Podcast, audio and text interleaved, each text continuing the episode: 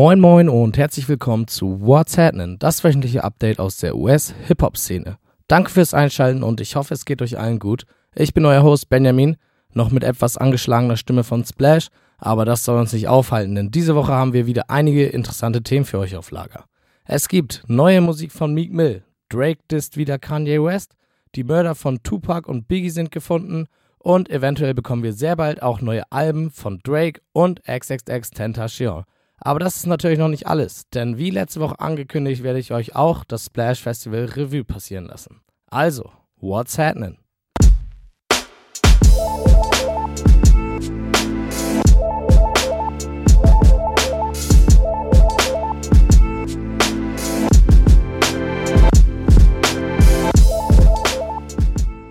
Seit April ist Meek Mill wieder auf freiem Fuß. Über seine ganzen Probleme mit dem US-Rechtssystem habe ich bereits in einer vergangenen Episode geredet.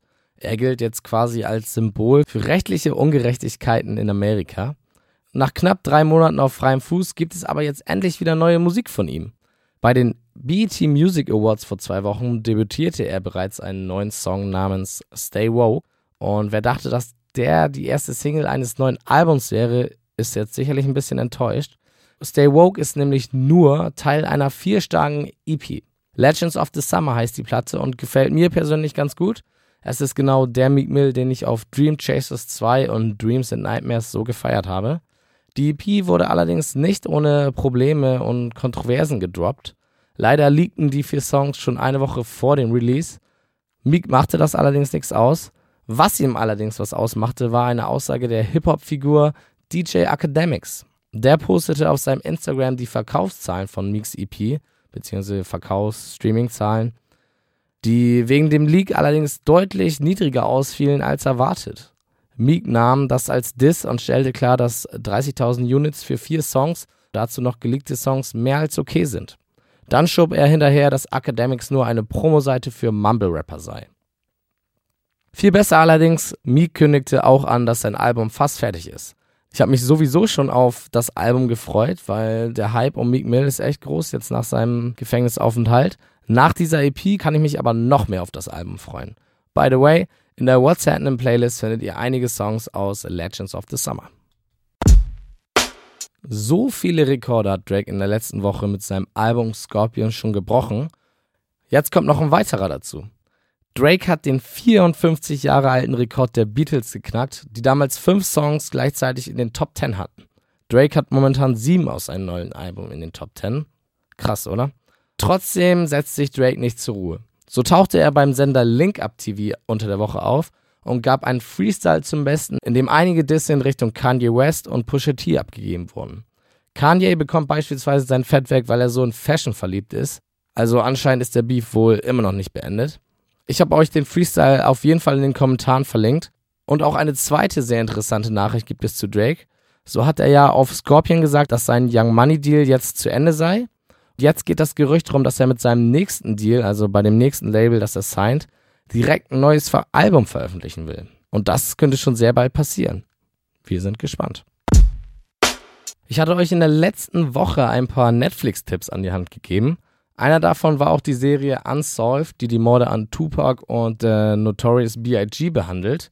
Diese Serie schlägt derzeit große Wellen, denn durch sie wurden jetzt wohl die Morde an die beiden offiziell aufgeklärt. Zuerst Tupac. Keefe D ist der letzte Überlebende, der an dem Mord an Tupac beteiligt war. Jetzt kommt er raus mit der Wahrheit, weil er an Krebs erkrankt ist und nichts zu verlieren hat. So sagt Keefe, dass die Schüsse aus seinem Auto abgefeuert wurden, in dem auch er saß und zwar von der Rückbank, entweder von seinem Neffen Orlando Anderson oder einem weiteren Gangmitglied. Wahrscheinlich jedoch von Anderson, weil er früher am Abend von Tupac verprügelt wurde. Anderson ist allerdings schon seit einigen Jahren tot und kann dementsprechend nicht mehr belangt werden. Selbes gilt für Biggies Mörder. Es soll sich um ein Gangmitglied namens Poochie handeln, der im Auftrag von Shook Knight gehandelt haben soll. Shook Knight war der Manager von Death Row und somit auch von Tupac und aus Rache an dem Mord an Tupac soll er Pucci auf Biggie angesetzt haben. Aber auch Pucci ist schon lange tot und kann auch nicht belangt werden. Trotzdem ist es vielleicht einigermaßen beruhigend, dass die zwei Mordfälle wohl jetzt endgültig geklärt wurden.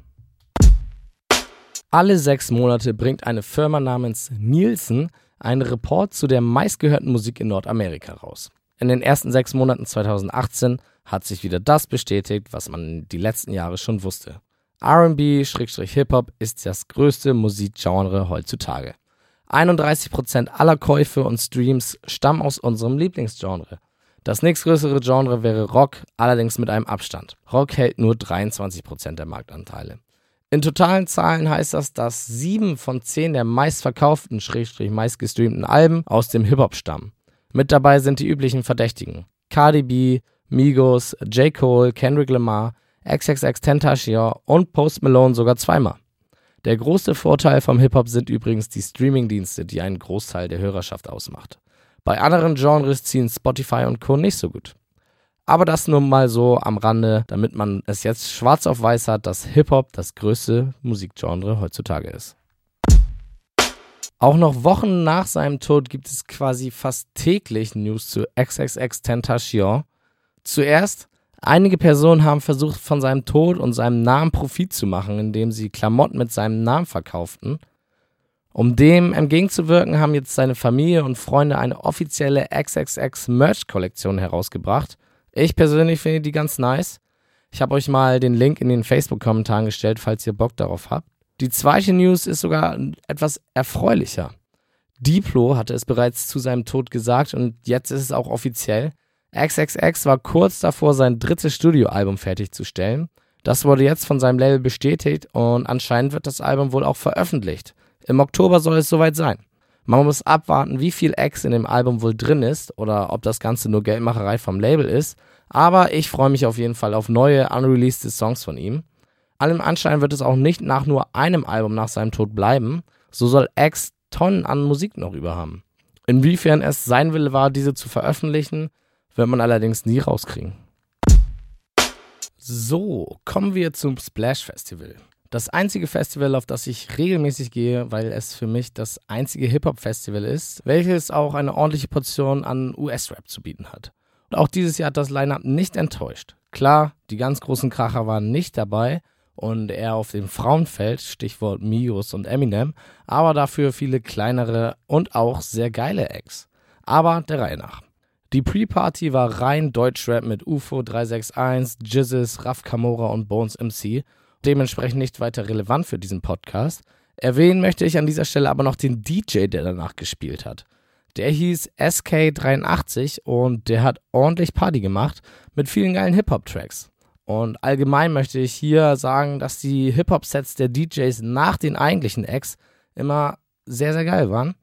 Ich würde euch deswegen empfehlen, SK83, die Trap or Die Crew und die Drunken Masters einfach mal auszuchecken, denn das ist echt sehr, sehr gute Turn-Up-Mucke, die die da bringen.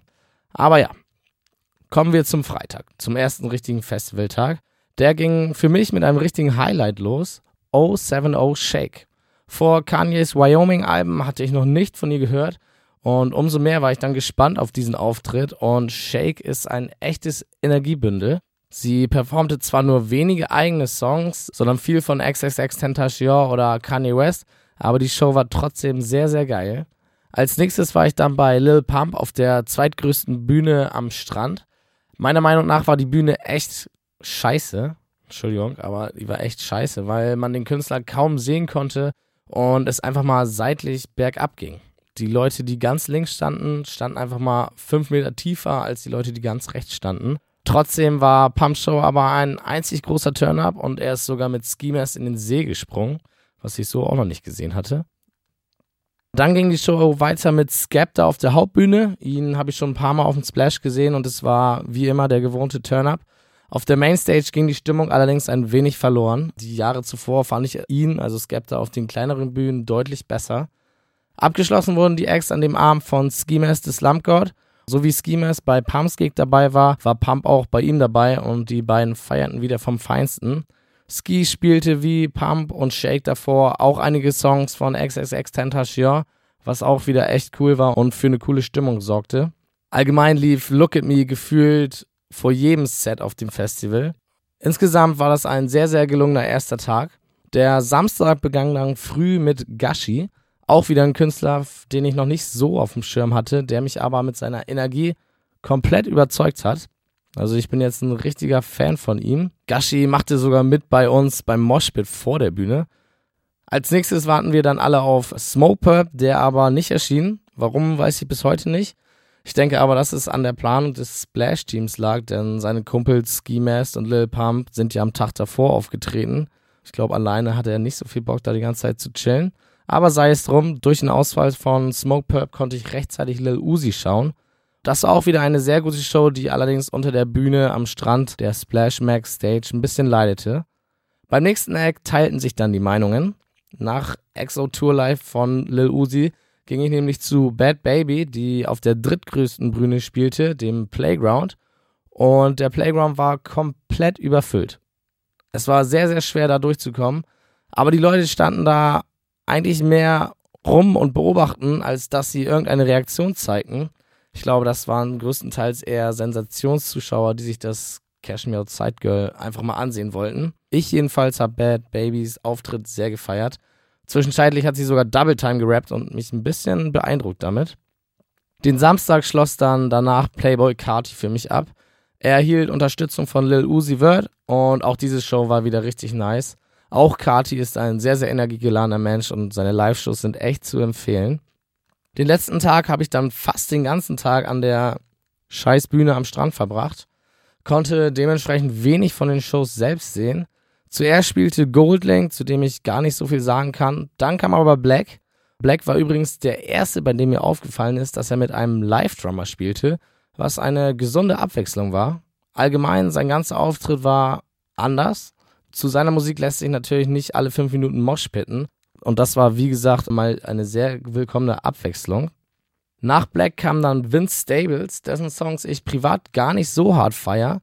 Seine Raps auf Techno-Beats, so würde ich das ein bisschen bezeichnen, sind aber für ein Festival und zum Turnout natürlich optimal. Also die Show ging wiederum gut ab. Tyler, the Creator, schloss dann die Acts auf der Strandbühne ab und war der erste, den ich hier gut erkennen konnte, weil Tyler der Fuchs einfach mal die ganze Show auf dem DJ-Pult absolviert hatte. Danke dafür an Tyler. Und schade, dass es keiner von den Acts davor gecheckt hatte, dass wir die Leute nicht sehen können. Trotzdem war ich froh, dass ich dann den Strand verlassen konnte und mir Lil Xan für ein paar Minuten angucken konnte. Auf dem Playground ging der Junge gut ab und hatte wohl die größte Entourage mit auf dem Festival. Ich glaube, von Lil Xan liefen da 20 Menschen um und an der Bühne rum. Das war ein bisschen strange. Was mir noch bei Lil Xan aufgefallen ist, das Publikum war mega jung. Also ich glaube maximal 18. Mit meinen 23 Jahren habe ich mich dort ein bisschen alt gefühlt, aber ja, trotzdem ging er gut ab. Ich meinte eben ja, dass ich nur ein paar Minuten da war. Und das lag daran, dass ich auf das Finale gewartet habe. J. Cole auf der Mainstage. Hier hatte ich wieder dasselbe Problem wie bei Skepta. Auf der Stage waren einfach zu viele Leute dabei, die Cole nicht zu 100% feierten. Und das hatte zur Folge, dass die Stimmung nicht so nice ist, wie sie sein könnte. Oder nicht so nice war, wie sie sein könnte. Cole lieferte jedoch ganz gut ab und spielte die Hitsongs von allen seinen bisherigen Alben. Fand ich auch sehr nice. Sehr viel alter Scheiß war dabei. Insgesamt ein guter, aber aufgrund der Stimmung etwas enttäuschender Abschluss. Aber ja, kann man nichts machen. Das ist halt Festival. So, kommen wir zum Fazit zum Splash Festival. Von dem, was man bisher gehört hat, kann man rausziehen, dass ich nicht ein großer Fan der Mainstage und der Splash Max Stage am Strand war. Die Main war für die meisten Auftritte, die ich gesehen hatte, zu groß und deswegen waren dort viele Menschen, die die Ex nicht so feierten und die Stimmung leidete darunter. Da hätte ich wohl eher weiter nach vorne gemusst, was allerdings aufgrund der Menschendichte auf der größten Bühne natürlich nicht möglich war. Die Splash Max Stage hatte das Problem, dass man die Acts einfach von hinten nicht sehen konnte. Die dritte Stage, auf die ich mich am meisten bewegt habe, war der Playground. Und da konnte man zumindest alles sehen. Allerdings aufgrund der Trockenheit war es so staubig, dass man, dass das quasi fast gesundheitsschädlich war. Fast alle Menschen liefen da maskiert rum. Aber über die ganzen Sachen konnte ich eigentlich hinwegsehen, denn alle Shows, die ich gesehen habe, waren gut. Einige Artists haben mich durch ihre Auftritte noch mehr von sich überzeugt. Dazu gehören Gashi, 070 Shake, Bad Baby, Playboy Carti und Lil Zen. Was mir noch gut gefallen hat, war, dass fast alle Ex Respekt an XXX Tentacion gezollt haben und seine Songs anspielten und auch die Fans immer wieder, auch nach dem zehnten Mal Look at Me, noch abgingen wie sonst was. Alles im Allen hat mir das Splash also wieder sehr gut gefallen und ich kann jedem nur empfehlen, das nächste Jahr dabei zu sein. Auch wenn ihr keine Fans von Camden seid. Ich meine, wer campt schon gerne? Aber für drei, vier Tage ist es absolut okay und es ist einfach ein echt geiles Feeling. Ich glaube nicht, dass man irgendwo in Deutschland innerhalb von drei Tagen so viele amerikanische oder geile amerikanische Acts sehen kann. Also, nächstes Mal dabei sein. Ich habe euch auf dem WhatsApp Instagram-Profil mal eine Story mit den Auftritten vom Splash erstellt. Dann habt ihr auch mal ein paar Bilder zu dem Ganzen und könnt euch das besser vorstellen. Viel Spaß beim Anschauen. Und das war es auch schon für diese Woche von What's Happening. Danke fürs Zuhören und wie immer Geld, besucht unsere Webseite whatshappening.de und auch unsere Social Media Kanäle auf Instagram und Facebook für mehr Infos und um up to date zu bleiben. Vielleicht noch was Persönliches zu mir. Ich habe jetzt meinen Urlaub beendet. Ich war auf dem Splash Festival und bin jetzt erstmal wieder in meinem Alltag drinne und hoffe jetzt auch wieder regelmäßig ganz normal am Dienstag den Podcast veröffentlichen zu können und ein bisschen ja, Regelmäßigkeit wieder reinzukriegen. Auch werde ich versuchen, weitere Projekte von What's Happening voranzutreiben und da könnt ihr alle ganz gespannt in nächster Zeit drauf sein. Und by the way, wer es gesehen hat bei Instagram, ich habe jetzt T-Shirts endlich gemacht für meinen Podcast. Und wer Lust hat oder wer Bock hat auf ein T-Shirt, ich finde, die sehen ganz nice aus. Weiße Long-Tees und dann mit meinem WhatsApp-Zeichen auf der Brust und hinten auch nochmal. Ich finde, sie sehen ganz schön aus. Wer Lust hat, so eins zu haben, kann sich gerne bei mir melden. Gewinnen werde ich dadurch nichts, aber Werbung ist immer gut. Also, bis zur nächsten Woche. Reingehauen.